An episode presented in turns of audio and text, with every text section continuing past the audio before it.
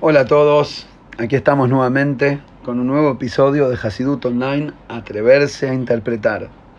El podcast de hoy lo dedicamos Leilui Nishmat, Jaim Yosef Ben Natán y de Abraham Ben Daniel, que sus almas tengan elevación y seguro tienen por el gran Najes de los hijos y nietos que siguen haciendo mitzvahs en su nombre y en su memoria aquí en este mundo. Este Shabbat empezamos a leer la Torah de nuevo, de hecho empezamos ya en Simchat Torah, en la fiesta que eh, eh, festejamos, celebramos haber terminado leer la Torah y empezar de nuevo. Y leemos el Bereshit, el inicio de todo, el Génesis. Y leemos en la Torah como Hashem creó el mundo y con todos sus detalles.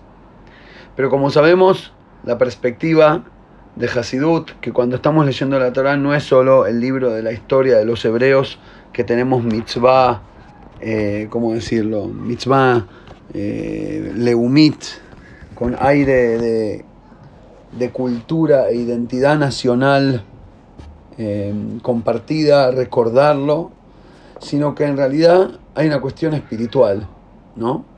Eh, no sé si alguien, ¿quién podría leer un libro? ¿Hay alguien acá que haya leído un libro 85 veces? Y la verdad leemos tantas veces la Torah, a veces la gente no religiosa o que no, no, conoce me pregunta, pero ¿qué es lo que hacen todo el día? No entiendo, se sientan en un lugar y leen la Biblia y la leen y la leen y la leen hasta, hasta que te sale por los poros eh, y, y lees y lees y nada más. No, es mucho más que eso, mucho, muchísimo más.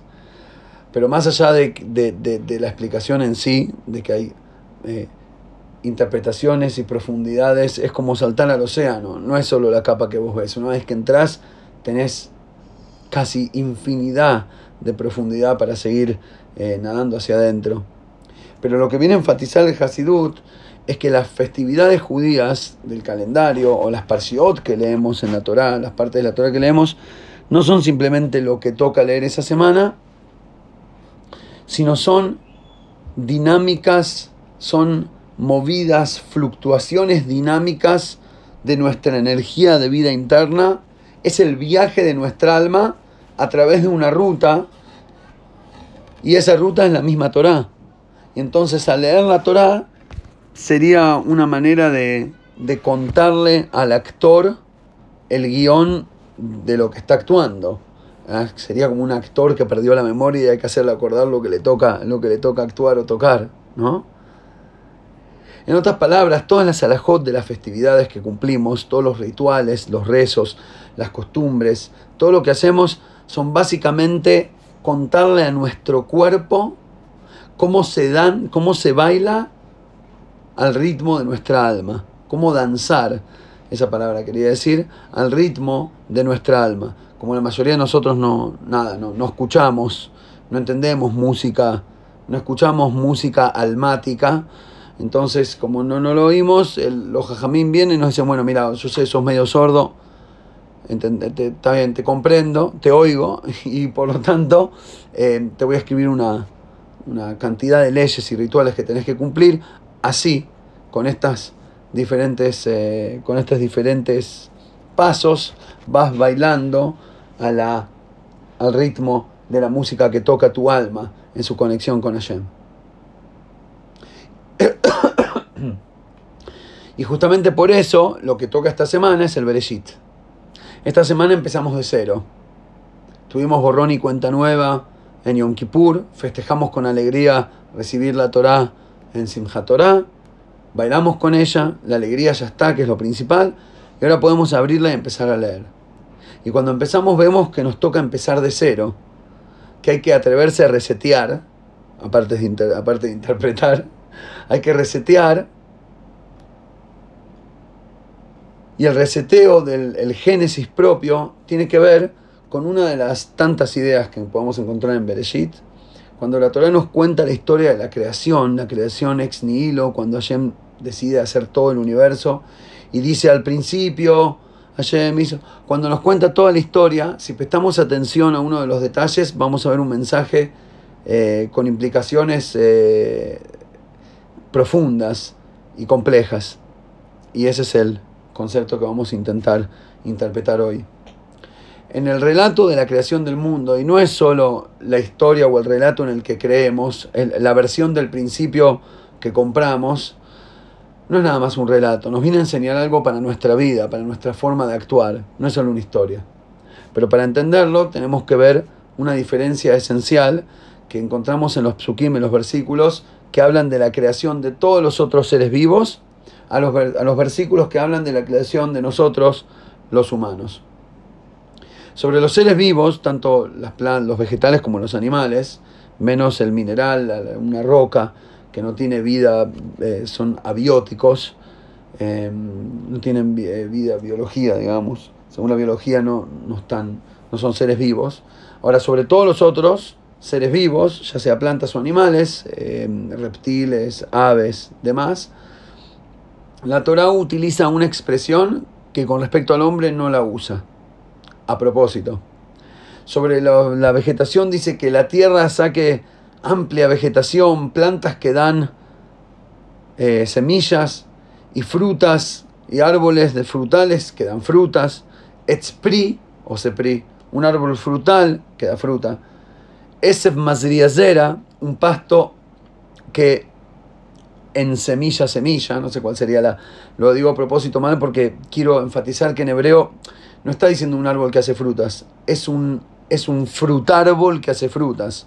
No es un, una planta que después va a tener un hijo, que pueda poner una semilla. Es una, una planta hacedora de semillas. Habrá algún biólogo de la, de la audiencia que me ayude con la, con la terminología. Me encanta, me encanta pensar en la idea.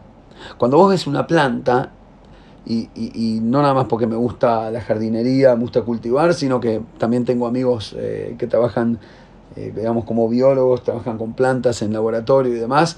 Y es una cosa tremenda, es una conversación, hay alguien del otro lado, algo, no sé cómo llamarlo, es un ser vivo, mamás. Le pones este nutriente, hace esto, le pones lo otro, te hace lo otro, no le das agua, se caen las hojitas, le pones agua, se levanta y te saluda. Es una cosa maravillosa. Ahora, originalmente, la intención había sido que el, que el este, que el árbol que hace frutos, eh, inclusive tanto es así que en el Midrash nos cuenta que cuando Hashem creó a los árboles, quería que el árbol mismo, que el tronco tenga el mismo gusto que el fruto. Por eso lo llama Etzpri o Sepri, un árbol fruto que hace frutos. Como si fuera, a ver cómo interpretarlo, es como que el, árbol es el intermedio, es el medio para llegar a la fruta, que es el resultado. Por eso le llamamos que Hashem le, le dé frutos a tus esfuerzos. Nosotros al resultado le llamamos fruto, ¿no? Y al proceso lo llamamos árbol. Y por lo tanto, hacer un árbol que sea dulce como el fruto es darse cuenta en la mitad de los procesos que ya estás en camino a la fruta y por lo tanto ya puedes disfrutarlo.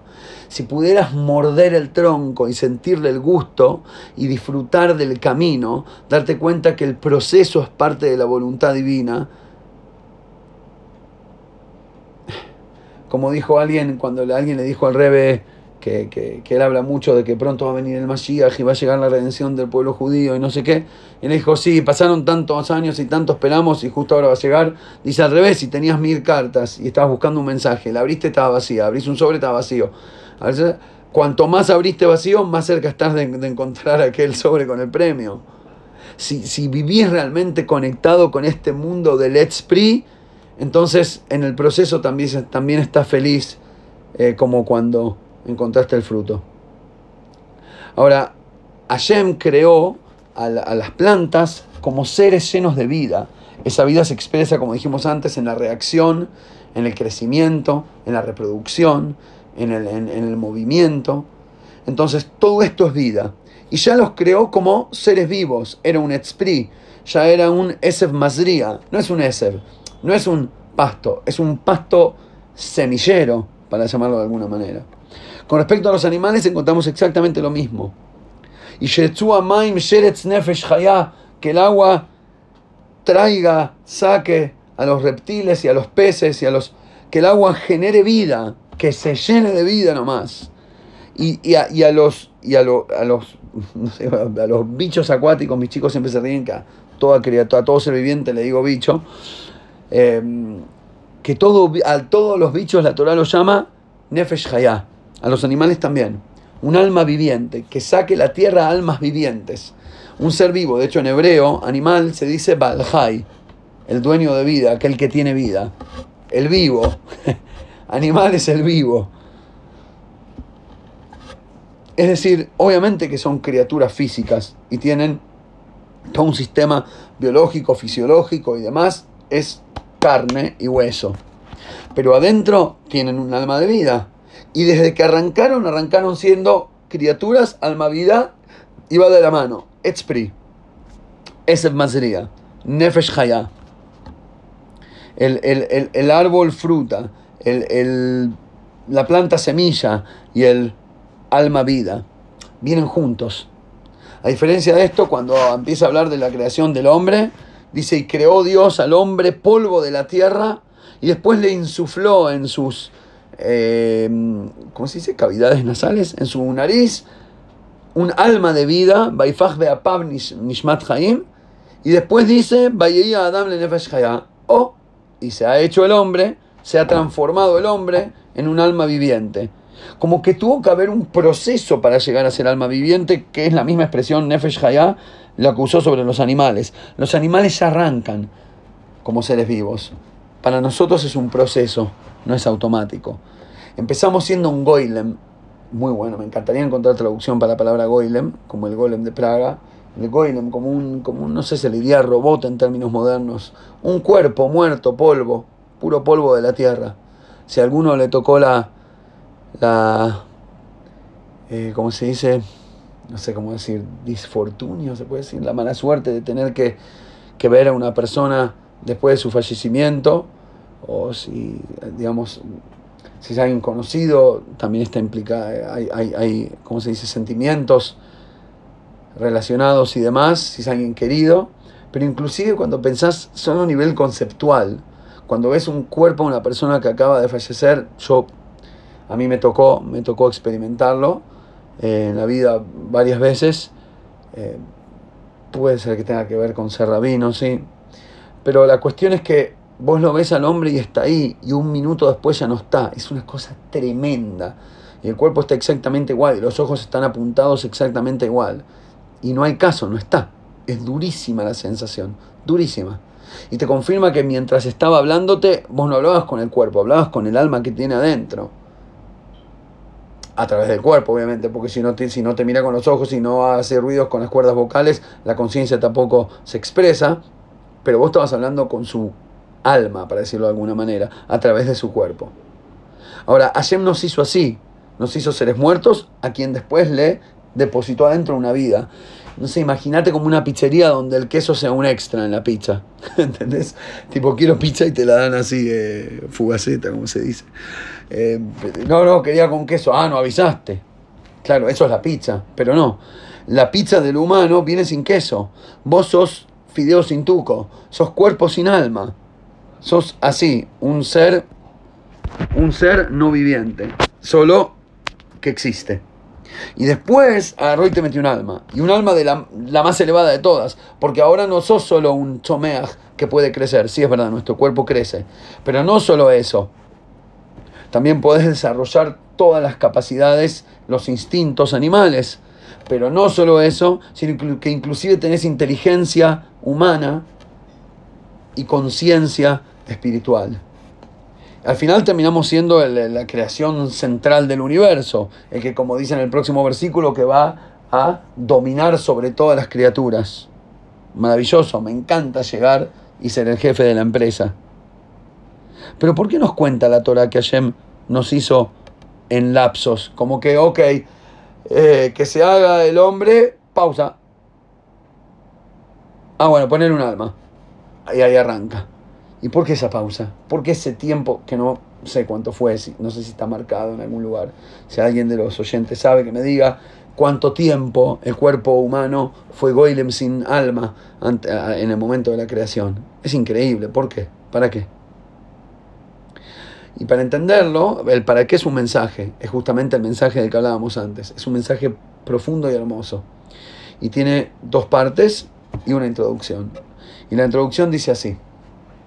Para entender esto tenemos que hablar primero de los cuatro niveles, las cuatro divisiones de la creación, No, vamos a entrar en los noventa y pico elementos químicos. En el Hasidut se usa una división mucho, digamos, más general, más básica, eh, que aparece en, libros de filosofía antiguos también. Es, es, un tema, un concepto con una idea conocida, que es la división en cuatro niveles, mineral, vegetal, animal y humano. Lo interesante es cómo la Torah los llama, los llama Domem Tzomeach, Hay y Medaber, que vendría a ser inerte, vegetal, mineral, eh, vegetal, animal y humano. Pero inerte y humano los llama el mudo y el que habla. Creo que hablé, creo que hablé de este tema alguna vez, eh, porque soy medaver, eh, o por lo menos intento serlo. Espero no estar simplemente haciendo ruido en vuestros cerebros. De hecho, hay varios de los rezos en los Yamim Noraim, en las festividades de Rosh Hashanah y Kippur, varios de los rezos dicen Yihu amareinu le razón lifne adon kol.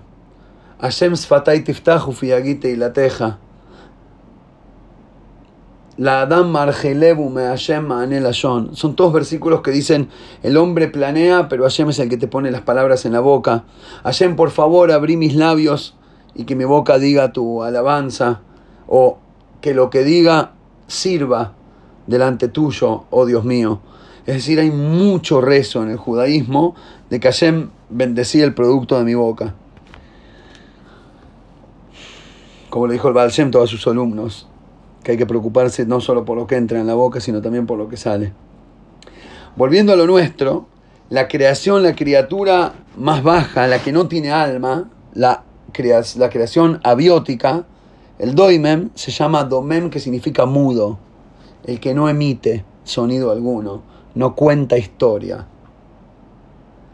En el judaísmo contar la historia es la esencia de quienes somos, es lo primero que hacemos con nuestros hijos. Apenas habla, apenas empiezas a hablar el nene, contale la historia. Hacerle pesas y contarle la historia. Decirle Toiro Chibolón Moise, apenas empieza a hablar, estamos haciéndolo hablar, para decirlo de alguna manera. El Yehudí es aquel que cuenta la historia de Hashem, la alabanza de Hashem, el sentido de la vida, la misión de la creación, el porqué de la existencia al universo. El Yehudí es el que le tiene que leer el guion de la vida a la humanidad. O por lo menos el que debería hacerse cargo de hacerlo. Y cada día que tenemos es una nueva página en el libro. A pesar de que ayer por ahí hiciste mamarracho, pero te dieron una página nueva y ahora puedes escribir una página en, el, en, el, en la música de Hashem. Pero bueno, algunos no dicen nada con su vida. Son mudos. Por lo general los que no tienen alma. Las criaturas que no tienen alma. Las plantas algo dicen. Los animales mucho más. Y si vos sos un ser humano, deberías ser un medaver. Un parlante. Deberías tener un mensaje. Y, lo interesante de este mensaje es que tenés una Neyamá de lo más alto y un cuerpo de lo más bajo.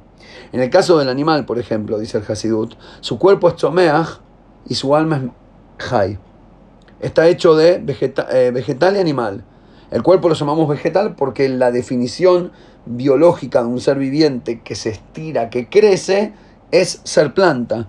Es la parte planta del animal, porque crece y el, la vida del animal, la, no sé, la pasión, la fuerza, la picardía, el esconderse del frío, el buscar comida, el, la picardía del animal, para llamarlo de alguna manera, el instinto, esa es la, el alma, que es la parte animal. Entonces, entre su cuerpo y alma no hay tanta distancia, por eso vinieron, arrancaron ya juntitos. Son shidas desde el principio, porque igual pegan perfecto. Es como la carne y la uña. El animal y el vegetal, el nefesh y el guf, el cuerpo y el alma, van muy de la mano. En cambio, en nuestro caso, el domem y el medaber, mi cuerpo es un absoluto domem, es una piedra muerta sin un goilem, sin vida, sin conciencia, sin inteligencia, sin nada, un goilem. Y mi alma es un pedazo de Hashem en lo alto. Es un pedacito del Creador, es lo más alto que hay, no es parte de la realidad, no es parte de los cuatro, no es parte de la realidad física. Y qué loco, porque hace unos anse, como dice el Pasuk, Ahor Kedem, lo, lo más al fondo y lo más al principio, lo último y lo primero, lo peor y lo mejor. ¿Para qué? Uno, y bien simple, para, darte un, para enseñarte un poquito de humildad. para que cuando te creas el centro del universo y te agrandes por ser el, la criatura más grande y más importante y el centro de todo, seas un poquito humilde. Y te des cuenta que hasta los animales vinieron antes que vos. Llegaron a la fiesta, cuando vos llegaste al bar, yo estaba borracho.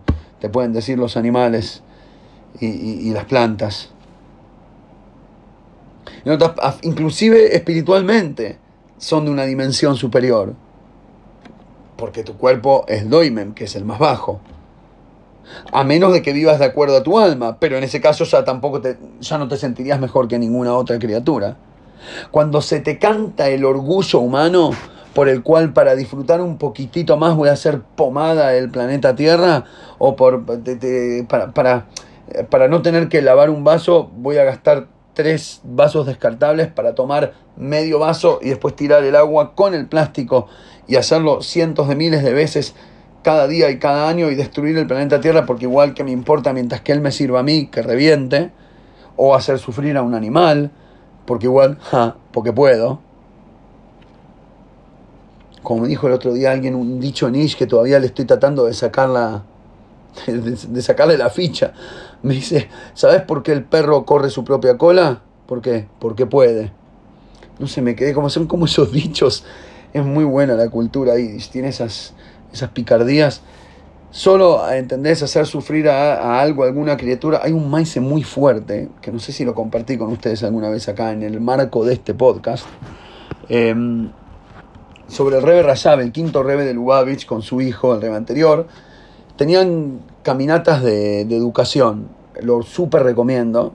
Em, hay que tener paciencia, hay que tener ganas y hay que ser creativo, pero salir a caminar con los hijos y charlar, charlar de la vida, enseñarle cosas, enseñarle conceptos. Eh, y el Rebe, el Rebe Rashab con su hijo Rebe anterior lo hacía mucho. Obviamente en el nivel de los Rebes hablaban de discursos jasídicos profundos y muy metidos en su cuestión elevada, pero tenían estas charlas. Y en una de esas charlas de caminatas, vieron que hay gente que cuando se concentra tiene que, no sé, viste, dibujar, hacer alguna pavada, un mamarracho o, o, o jugar a hacer algo con las manos para concentrar, como si fuera que vacías la cabeza para concentrarse en la idea a través de ocupar tus partes prácticas en algo más, más simplón eh, y poder concentrarte. La cuestión es que el rey anterior, siendo un niño, eh, agarra una hojita, un árbol, y la, a mí me encantaba hacer me no sé, después de escuchar la historia me molesta un poco, pero es como interesante, agarras una hoja y la, la doblas así al medio y hace, se craquea, se crack, se, se, rompe y después la doblas de vuelta y la rodas de vuelta y la vas rompiendo en, en, en, números pares. Un ataque de, de, toque maravilloso. Y en ese momento el rey frena la caminata, lo mira al hijo así sorprendido, le dice, ¿y quién te dijo que vos más, sos más importante que la planta? Tipo, ¿por qué que la agarres y que necesitas comerte una ensalada? Agarrala con besimja pero están para romperla porque te vino las ganas. ¿Por qué? ¿Porque puedo? ¿Por qué? ¿Quién te dijo que vales más? Es muy fuerte el, concepto, pero no termina ahí. Va más allá, es todavía más profundo. Preguntamos antes por qué y para qué Hashem cuenta en la Torah que nos hizo de manera separada y el alma tan alta y el cuerpo tan bajo. Y la respuesta es el centro del Hasidut. La respuesta es por lo mismo que un puente tiene que llegar a ambas orillas, porque si no, no es puente. Por lo mismo que un traductor tiene que hablar ambos idiomas, porque si no, no es traductor. Por lo mismo que hago el esfuerzo cada semana para ver cómo logro parir un podcast con contenido que a la gente le sirva, pero que a la vez sea verdadero y confiable, como se dice al original, que venga postillado, pero que a la vez venga traducido. Porque si solo digo cosas que a la gente le pega y le gusta, estoy en una orilla. Y si solo repito las palabras santas, estoy en la otra orilla. Pero si querés jugar a ser puente, y eso es ser medaver, es conectar, es controlar la tierra para doblarla hacia arriba y conectarla con el cielo. De hecho, se trata, de, de eso se trata nuestra misión, de conectar a nivel consciente el mundo con Hashem.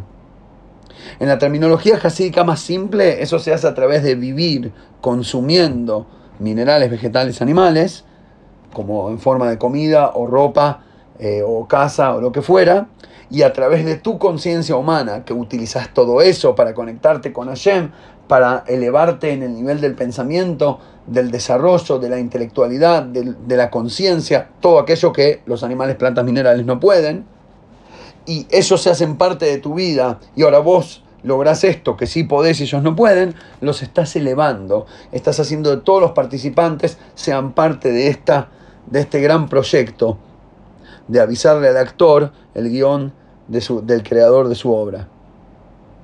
Entonces, en vez de imaginarnos a nosotros mismos y a nuestra realidad, en vez de visualizar la realidad como una pirámide y que yo estoy parado en, su, eh, eh, en la puntita de arriba, tarán, estoy parado en la punta de la pirámide, en vez de eso nos convendría quizás empezar a imaginarnos a nosotros mismos como ambas ambos extremos del paréntesis, los dos semicírculos de un paréntesis, que contienen adentro todos los niveles de la creación en sí mismo, y a través de tu propia elevación, efectivamente lográs alzarlos a ellos, a todas las partes del mundo, elevar el mundo, refinarlo, hacerlo un lugar un poquito mejor.